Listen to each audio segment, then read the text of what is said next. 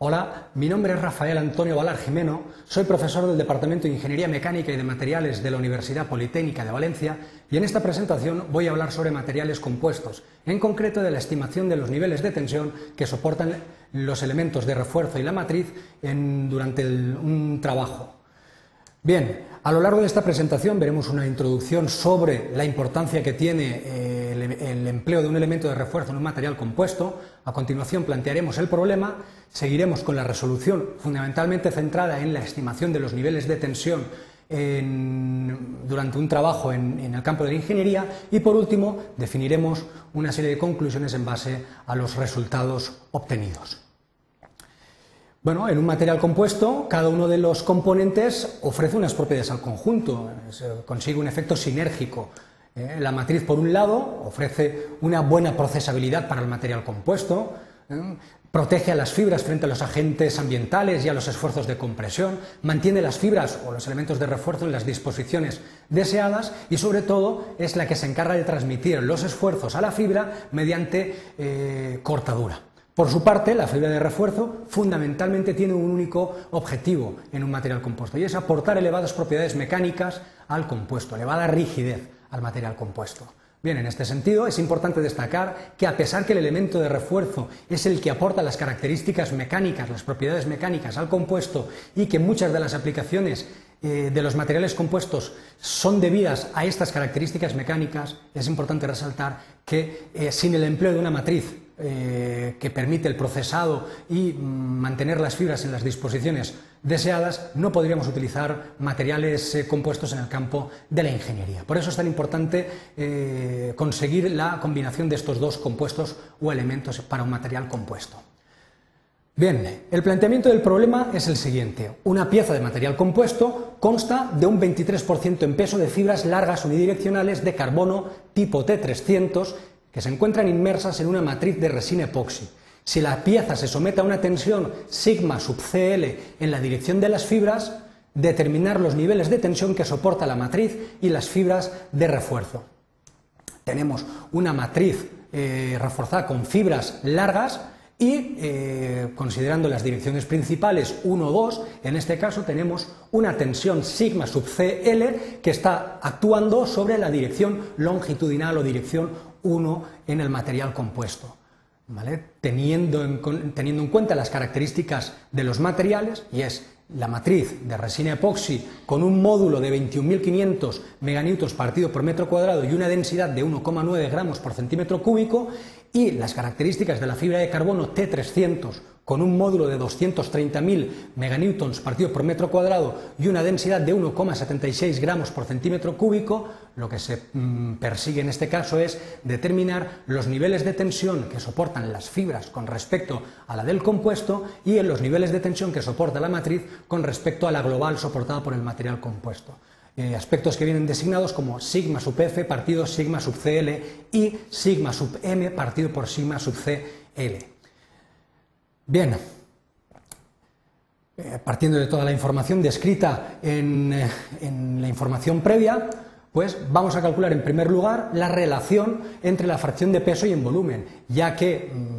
los datos del problema nos plantean una fracción en peso de fibras y para las expresiones de cálculo en materiales compuestos vamos a necesitar la fracción en volumen. Así pues, partimos de la expresión de la fracción en volumen de las fibras, que no es más que el volumen de fibras partido por el volumen total del material compuesto. Volumen de fibras, en este caso, corresponde al cociente entre la masa de las fibras dividido entre la densidad de las fibras. De la misma manera, el volumen del compuesto es la masa del compuesto partido por la densidad del compuesto teniendo en cuenta que la masa de las fibras partido por la masa del material compuesto podemos asimilarlo a la fracción en peso de fibras W sub F, la relación entre la fracción en volumen y la fracción en peso queda como observamos en, este, en, la transparencia. Fracción en volumen de fibras es igual a fracción en peso por el cociente de densidades entre el compuesto y la fibra.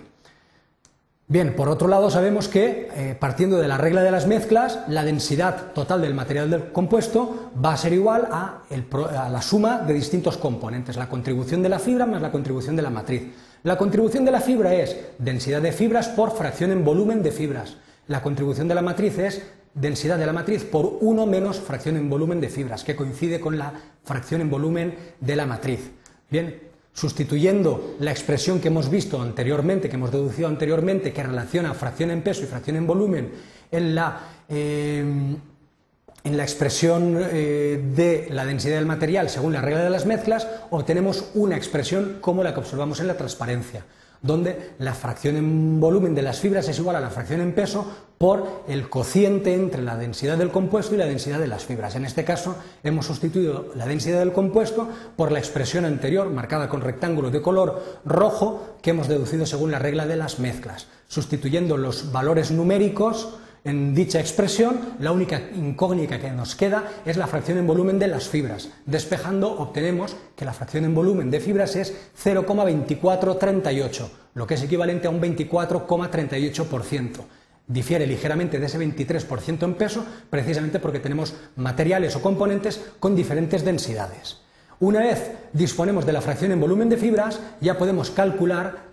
eh, los niveles de tensión soportados por la fibra y la matriz. Vamos a calcular en primer lugar los niveles de tensión soportados por las fibras con respecto al compuesto. Partiendo de la regla de las mezclas aplicada a las tensiones, tenemos que la tensión aplicada al compuesto es tensión eh, sub CL es igual a sigma sub F o tensión soportada por las fibras por la fracción en volumen de fibras más la tensión soportada por la matriz por 1 menos la fracción en volumen de eh, fibras.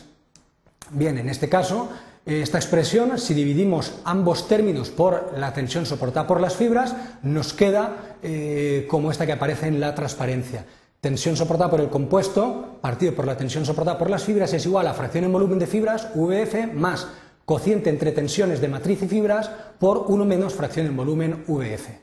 Bien, por otro lado sabemos que en un material compuesto la matriz y la fibra se deforman exactamente igual para que no se produzca un proceso de, laminación. Bien, en este caso E sub m o epsilon sub m es igual a epsilon sub f. Teniendo en cuenta la ley, eh, la ley de Hooke, epsilon sub m es igual a sigma m partido por E sub m. Y esto es exactamente igual a la deformación en las fibras que resulta del cociente entre la tensión soportada por las fibras y el módulo de las fibras. ¿eh? Aparece la identidad entre las dos expresiones con recuadros marcados con colores distintos, rojo para la matriz y azul para las fibras. En este sentido, operando el término de tensión soportada por la matriz con respecto a la tensión soportada por las fibras es idéntico al cociente entre los módulos de la matriz y de las fibras. En este caso, si sustituimos ese término en la expresión anterior nos queda una expresión general eh, donde hemos sustituido en el término de la derecha el cociente entre tensiones por el cociente entre los módulos, quedando que tensión soportada por el compuesto, sigma sub Cl partido por tensión de las fibras,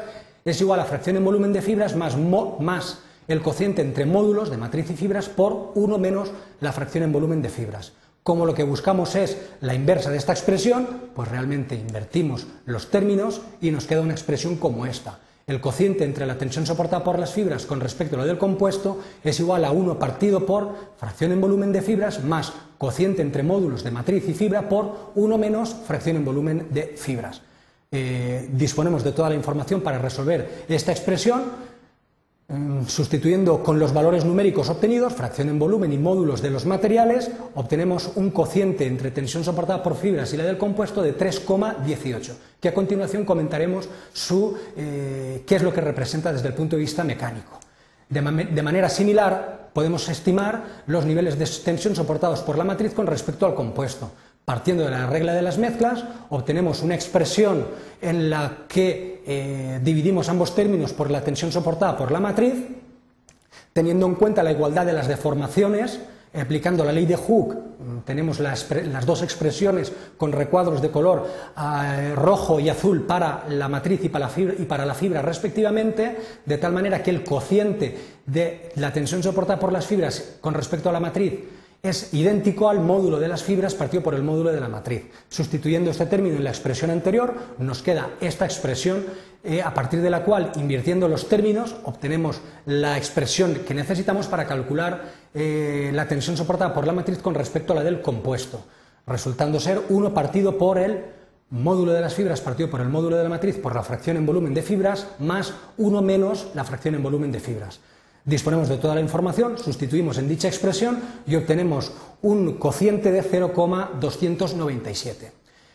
¿Qué significan estos resultados? Pues bueno, como hemos obtenido previamente, un material compuesto que está sometido a una tensión en la dirección longitudinal tiene un cociente de tensión soportada por fibras con respecto a la del compuesto de 3,18 y un cociente de tensión soportada por fibras con respecto a la del compuesto de 0,297. Eso implica que cuando a un material compuesto se le aplica una tensión determinada, con un valor determinado, sigma,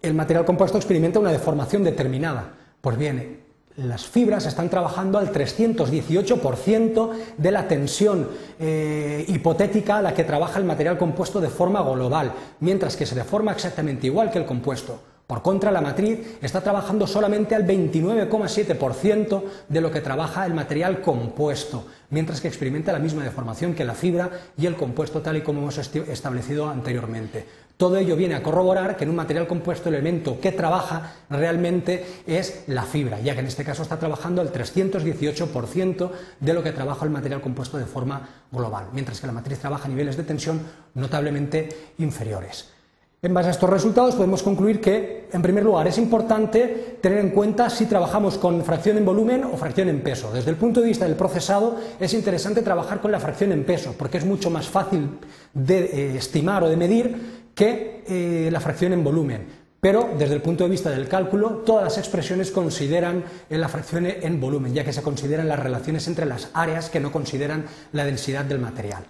Eh, la relación entre la fracción en peso y en volumen es relativamente sencilla. Así pues, la fracción en volumen es igual a la fracción en peso por el cociente entre la densidad del compuesto y la densidad de las fibras.